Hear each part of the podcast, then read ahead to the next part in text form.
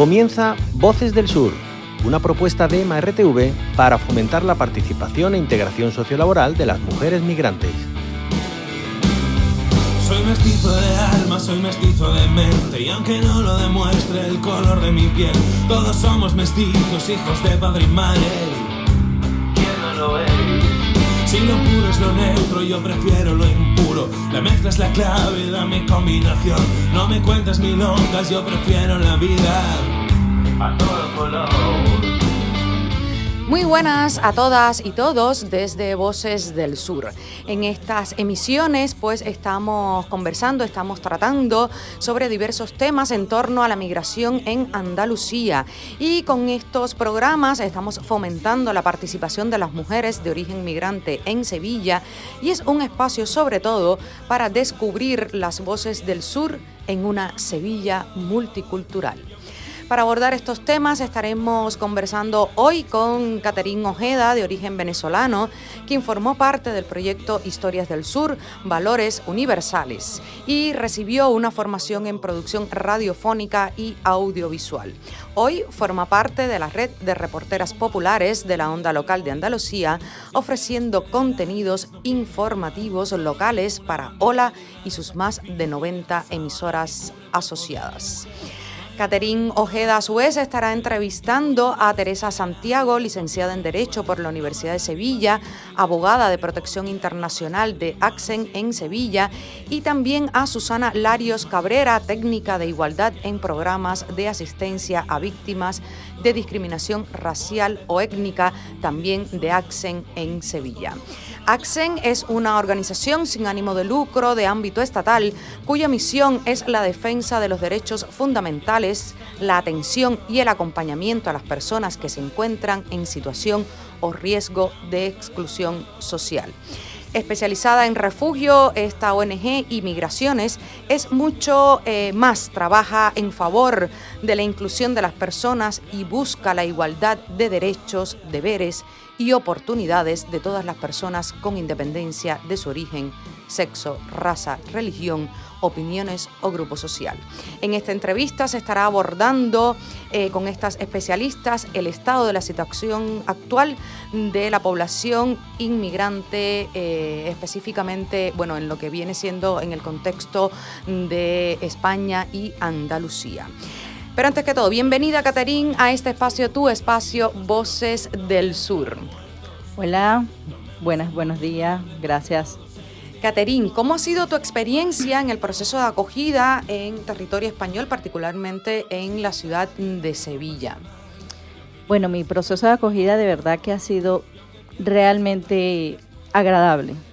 Fue más de lo que venía embarazada, venía embarazada con siete meses de embarazo y huyendo de mi país, pasando por frontera con Colombia. Al llegar aquí a España, me encuentro con una situación que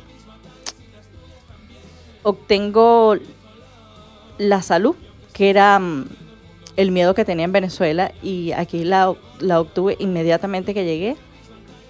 Y fue realmente agradable y sorprendente. De verdad que sí, mi hijo, gracias a Dios, nació bien. Y bueno, aquí estamos, aquí estamos todavía luchando. Muchísimas gracias, Caterín, por tu testimonio. Me alegro muchísimo que hayas tenido una experiencia, incluso que haya sobrepasado tus propias expectativas. Y sobre todo te deseo un futuro inmediato y un futuro también lejano, eh, lleno mm, de luces aquí en Sevilla y en Andalucía. Caterín, hoy nos traes un tema de regalo. ¿Qué, qué tema, qué canción nos traes hoy? Traigo de Juanes, fíjate bien. Juan es un cantante colombiano nacido en 1972. Su estilo de música es rock pop con la que funciona diversos ritmos musicales. Es un declarado activista de causas sociales y, humanitarias, como lo ha evidenciado desde sus inicios de algunas canciones La Tierra, Fíjate bien, ¿Qué pasa? Sueños, o más recientemente Minas Piedras, Bandera de Manos, Odios por Amor. Uno de sus principales ámbitos de activismo es el de la misma antipersona, las consecuencias de las cuales afectan a amplios sectores de la población de distintos países, entre otros Camboya, Bosnia, Herzegovina, Afganistán, Irak, Sudán y Colombia.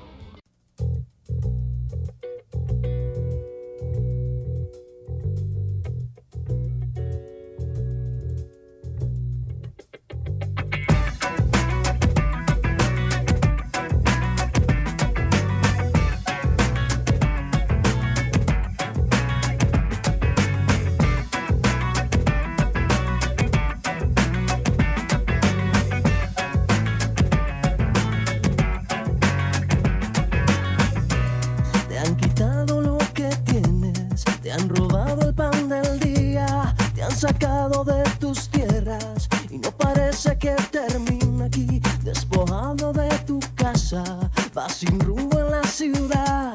Sos el hijo de la nada, sos la vida que se va. Son los niños, son los viejos, son las madres, somos todos caminando.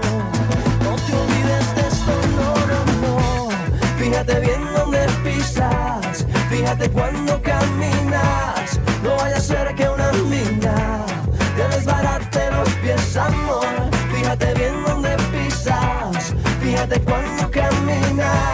no vaya a ser que una mina te desbarate los pies.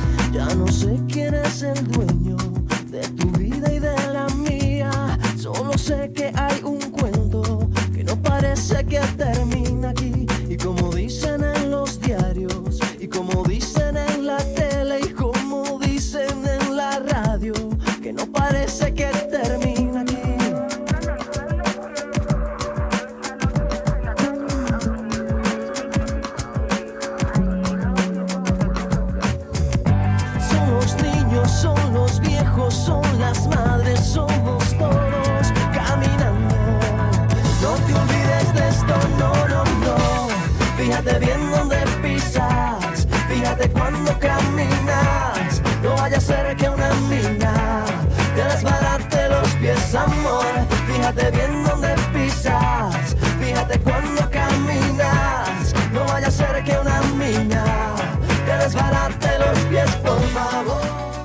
Invitamos a este programa a Teresa Santiago, licenciada en Derecho por la Universidad de Sevilla, abogada de protección internacional de AXEN en Sevilla, y Susana Larios Cabrera, técnica de igualdad en programas de asistencia a víctimas de discriminación racial o étnica de AXEN en Sevilla.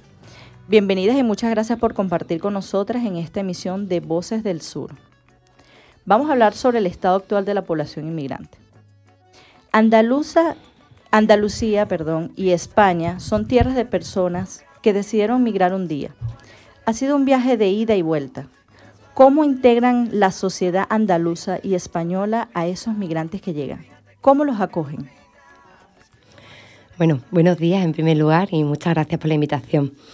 Eh, es verdad que Andalucía y España hemos sido tierra de muchas culturas y esa cultura ha generado riqueza, mucha riqueza, cultural, eh, es como somos, ¿no? La traducción de cómo somos los andaluces es gracias a, la diversidad cultural que hemos tenido. Pero por desgracia sí tenemos que dar, bueno, pues otra visión actual, un poco de, la, acogida que migrantes y personas solicitantes de protección internacional pueden tener. Eh, cada caso es un mundo.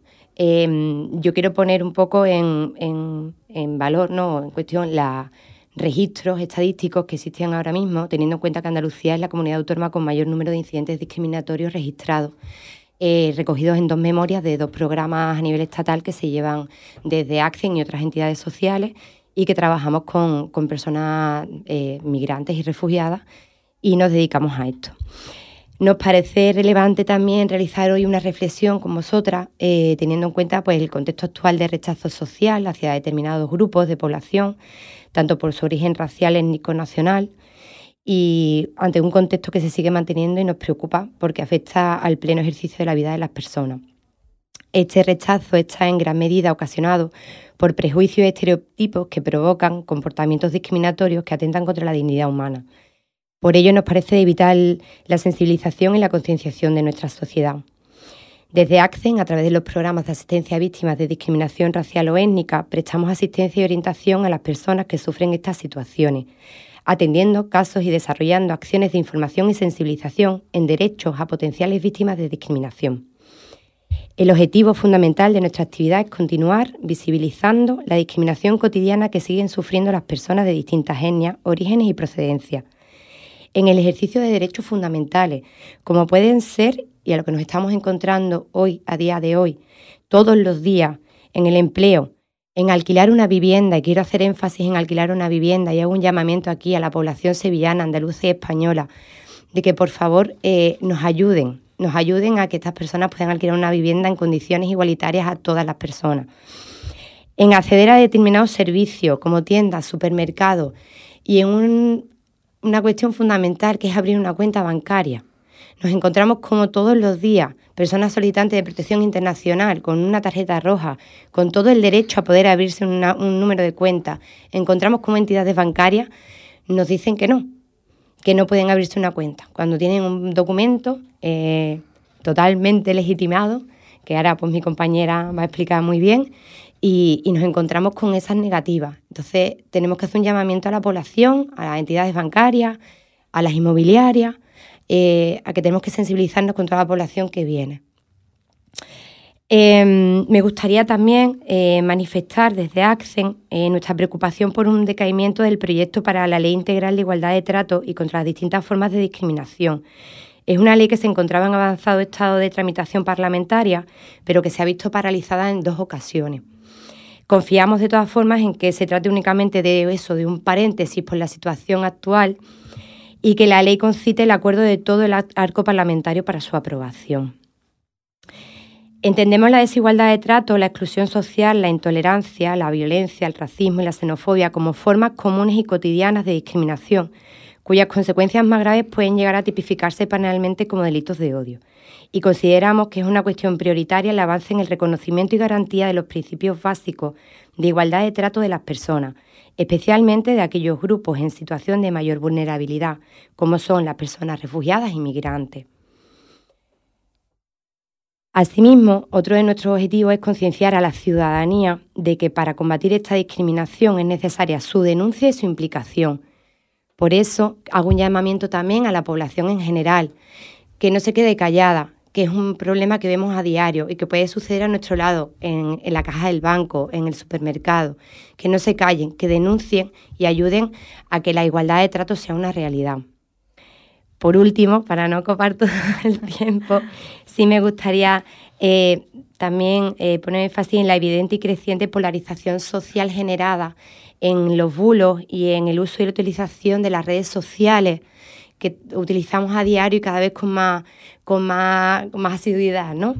Eh, nos parece fundamental poner énfasis en la contranarrativa y narrativa alternativa que podemos gestionar las personas que usamos redes sociales. Para ello, desde hace también hemos lanzado una campaña que se llama Safe a Hater eh, y la hemos hecho eh, para eso, para ayudar a esos haters que están por el mundo pues lanzando bulos y sobre todo en temas migrantes como el uso de la sanidad, de las prestaciones sociales, del mal uso que supuestamente hacen, pues desmontamos todos esos mitos y esos bulos que existen en redes sociales con, eh, con, datos estadísticos, de verdad, de los reales, de los que podemos desmentir y desmontar a ese hater que anda por las redes eh, constantemente, eh, ¿no? haciendo daño y mal. entonces os animamos también a que, a que os metáis en nuestra página y descarguéis a hater, lo veáis totalmente gratuito, hay un decálogo de buenas prácticas en redes sociales y bueno, pues ahí lo dejo. Gracias, Susana. Gracias por la invitación. desde hace más de 20 años el proceso migratorio ha crecido como sociedad, ¿cómo hemos respondido a este cambio social? Buenos días, mm, muchas gracias por la invitación, por podernos permitir expresarnos aquí en este programa. Eh, la, sociedad ha evolucionado al mismo tiempo que ha evolucionado la migración.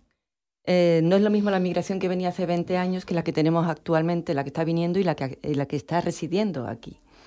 Hace 20 años hablábamos de una inmigración muy reciente, sobre todo económica, en la actualidad la inmigración se ha diversificado mucho, no solo en cuanto al origen, sino también el tipo de inmigración y la evolución de la ya existente. Junto con la inmigración económica hay muchos solicitantes de protección internacional provenientes de diferentes conflictos de todo tipo existentes en distintas partes del mundo. desde Venezuela, Nicaragua, Colombia, los países en los que están las maras insertadas, especialmente en Latinoamérica, conflictos bélicos, Siria, el Congo, Ucrania, conflictos étnicos, conflictos religiosos. Además de ello, los inmigrantes de hace 20 años se han asentado, han entrado a formar parte de la sociedad, hay una segunda generación, muchos han conseguido la nacionalidad española, han ayudado a construir nuestra sociedad actual. La sociedad ha ido reaccionando a los cambios de la inmigración y la propia sociedad ha evolucionado con ella. Por este motivo ya no asombra como entonces, nos hemos acostumbrado a convivir. De hecho, se han implementado políticas de integración por una parte, pero por otra también, como ha comentado mi compañera, se han incrementado situaciones de discriminación y rechazo que antes desconocíamos o al menos no eran tan evidentes y que tenemos que combatir. El cambio social no ha terminado, estamos en constante evolución y aprendizaje. Muchas gracias. Bueno, las vallas legales, ¿cómo se, cómo se lleva desde Andalucía este tipo de proceso para los diversos tipos de inmigrantes que llegan? Los procesos en extranjería hasta ahora solo ofrecen lo que es la regularización de los documentos. ¿Qué debe mejorar para, para avanzar y ofrecer algo más a los migrantes? Bueno, pues eh, los procesos de extranjería, por desgracia, ni siquiera ofrecen la regularización en documentos. La regularización de documentos sigue siendo una gran valla legal efectivamente, y vaya legal, vaya social, vaya laboral, vaya de todo tipo, puesto que es el primer impedimento para que las personas puedan tener una vida normalizada. No se facilita la consecución de los, llamados papeles, de la documentación, sino que se, se pone un obstáculo. Es un obstáculo para que las personas lleguen, es la frontera que se quiere poner, cuando en realidad en realidad las personas vienen debido a distintas causas muy, muy variables, pero por lo general la que menos importa es la legislación del país de destino. Es mucho más importante, mueve mucho más eh, una situación de guerra o, de desesperación o de persecución o incluso la situación económica que el saber cuál es la legislación del país de destino. Pero hablando ya de esas vallas legales, eh, pues conseguir un permiso de residencia y trabajo hoy en día es prácticamente imposible de forma directa te obliga a estar durante al menos tres años en situación irregular en la mayoría de los casos. Porque eh, los permisos de trabajo desde origen están prácticamente suprimidos. Mm, se dan solamente en casos especiales de preferencia, en especial para personas que ya tienen ese tipo de preferencia de antemano, y que consiste sobre todo en tener familiares documentados en España que les den esa preferencia. En caso contrario, eh, se da prioridad a la situación nacional de empleo. Eso quiere decir que las personas que están en origen y que piensan en inmigrar no pueden hacerlo de forma legal. No es algo que hagan voluntariamente, es que es una imposibilidad real. Entonces, ¿cómo se documentan? Pues una vez que consiguen entrar en el país, después de tres años de estancia, se puede conseguir un permiso de residencia por arraigo, pero se tiene que crear ese arraigo de forma irregular, lo cual es muy complicado. Hay otra posibilidad que es las personas que vienen a través de, la protección internacional. No vienen, una vez que llegan, solicitan la protección internacional, pero esa protección internacional es un proceso muy largo, debería resolverse en menos de seis meses. Están tardando hasta tres y cuatro años en resolverse los, los casos de protección internacional. Y en la gran mayoría de forma negativa. Eh, el hecho de solicitar protección internacional no solo no quiere decir que, no te la vayan a que te la vayan a conceder, sino que es casi seguro que no te la van a conceder, porque los requisitos son muy elevados. Es decir, no estamos hablando de que las vallas legales eh, impidan eh, que la persona se integre, es que prácticamente te impiden hacer una vida normalizada desde el inicio que al final se van consiguiendo poco a poco personas que se documentan, pues sí, pero después de mucho tiempo de esfuerzo y de dificultad. Eh, ¿Qué se tendría que hacer además de facilitar la documentación? Pues habría que conseguir eh, implementar políticas sociales inclusivas que promuevan derechos sociales básicos como vivienda, salud, renta básica, que fomenten una convivencia inclusiva, pero todo eso es después de haber saltado la primera valla, que es la documentación. Sí. Este, estoy en ese proceso yo también. bueno, ustedes realizan informes sobre protección internacional, internacional en España y en la Unión Europea, elaborado por Axen a partir de los datos de Eurostat. Recientemente acaba de publicar el correspondiente a 2018. En las diferentes secciones de este informe puedes obtener los datos más importantes sobre las solicitudes y las resoluciones de protección internacional en España. ¿Cómo se ha comportado este fenómeno? Bueno, eh, en el último año se ha incrementado extraordinariamente las solicitudes de protección internacional. De hecho, eh, se han incrementado en un 79%, más, en 79 más que en el año anterior. Es decir, casi, casi se han duplicado. Estamos hablando de unas cifras mm, disparatadas. De hecho, en, la, en, las comisarías de policía se están dando citas para entrevistas de solicitud de protección internacional para dentro de un año, dentro de dos años. La cita. No es que se vaya a resolver el proceso, sino el, inicio del proceso. Eh, de, ese, de, ese, de, ese, incremento, en gran parte es responsable la situación de Venezuela. Eh, los venezolanos son la población que más ha solicitado protección internacional. Eh, mm, hasta el punto de que de los 55.000 personas aproximadamente que solicitaron el año pasado, eh, más de 20.000 son de origen venezolano. Estamos hablando de una proporción mm, impensable. Es toda una diáspora del país. Y dentro de eso, pues eh, hay algo más de hombres que de mujeres, un 57% de hombres con respecto al 43% de mujeres dentro de ese tipo de países, de ese tipo de solicitudes.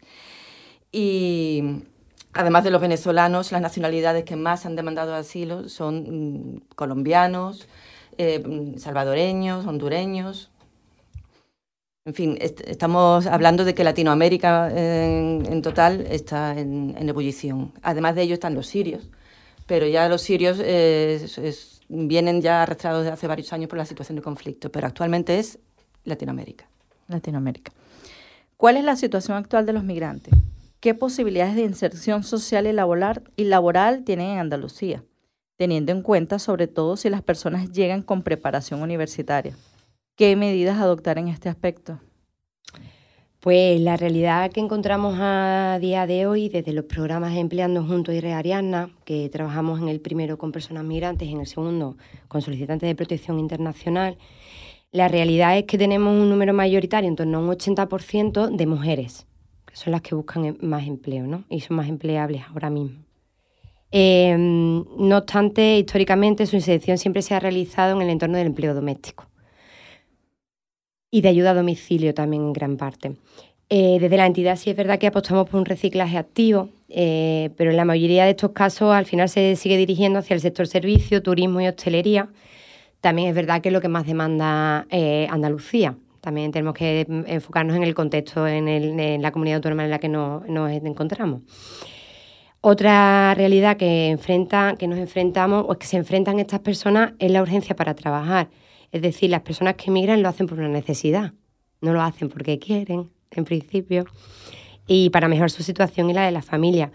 Eh, por lo que en la mayoría de los casos lo que necesitan es trabajar para ganar dinero y así cubrir dichas necesidades por lo que muchas veces es muy difícil el reciclaje y la formación para también cambiar esa realidad del sector servicio empleada doméstica. ¿Qué solución? Pues necesitamos, en primer lugar, que las formaciones, que existan más formaciones y que esas formaciones estén becadas. También nos encontramos que parte, una gran mayoría de estas mujeres, hay muchas mamás monoparentales.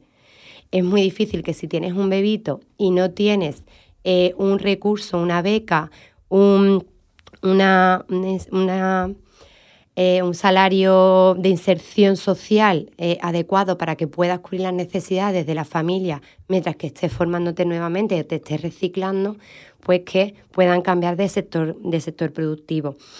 En una de las cuestiones que me has preguntado, en qué medida con las personas que, tienen preparación universitaria, lo que demandamos las entidades sociales sobre todo es la, que faciliten eh, las homologaciones. Las homologaciones, en, tanto en secundaria como en bachillerato, eh, suelen ser un poco más fáciles, entre comillas fáciles. La, la dificultad ahí nos la encontramos normalmente en la documentación que tienen que traer las personas de origen. ¿Vale? Muchas veces vienen con no traen los documentos que necesitan aquí para homologarlo y es muy difícil, tanto en tiempo como en dinero, el poder, el poder obtenerlo. Y las eh, homologaciones en títulos universitarios pueden alcanzar hasta los dos años. Así que facilitar las homologaciones. Muchísimas gracias a las dos y a Axen para trabajar y defender que la persona es un valor en sí misma, su defensa y la de los derechos fundamentales, así como la defensa de las libertades de todas las personas constituyen el centro de todos los demás valores. Muchísimas gracias a Caterín Ojeda por compartir con nosotros en esta emisión con sus eh, habilidades comunicativas, con su investigación y sobre todo además con su experiencia de vida que ha volcado aquí en este programa. Muchísimas eh, gracias a, a Teresa Santiago, licenciada en Derecho a la Universidad de Sevilla, y a Susana Larios, técnica de igualdad en programas de asistencia de víctimas de discriminación racial o étnica, ambas de AXEN en su sede en Sevilla. Millones de gracias a las tres en esta emisión de Voces del Sur.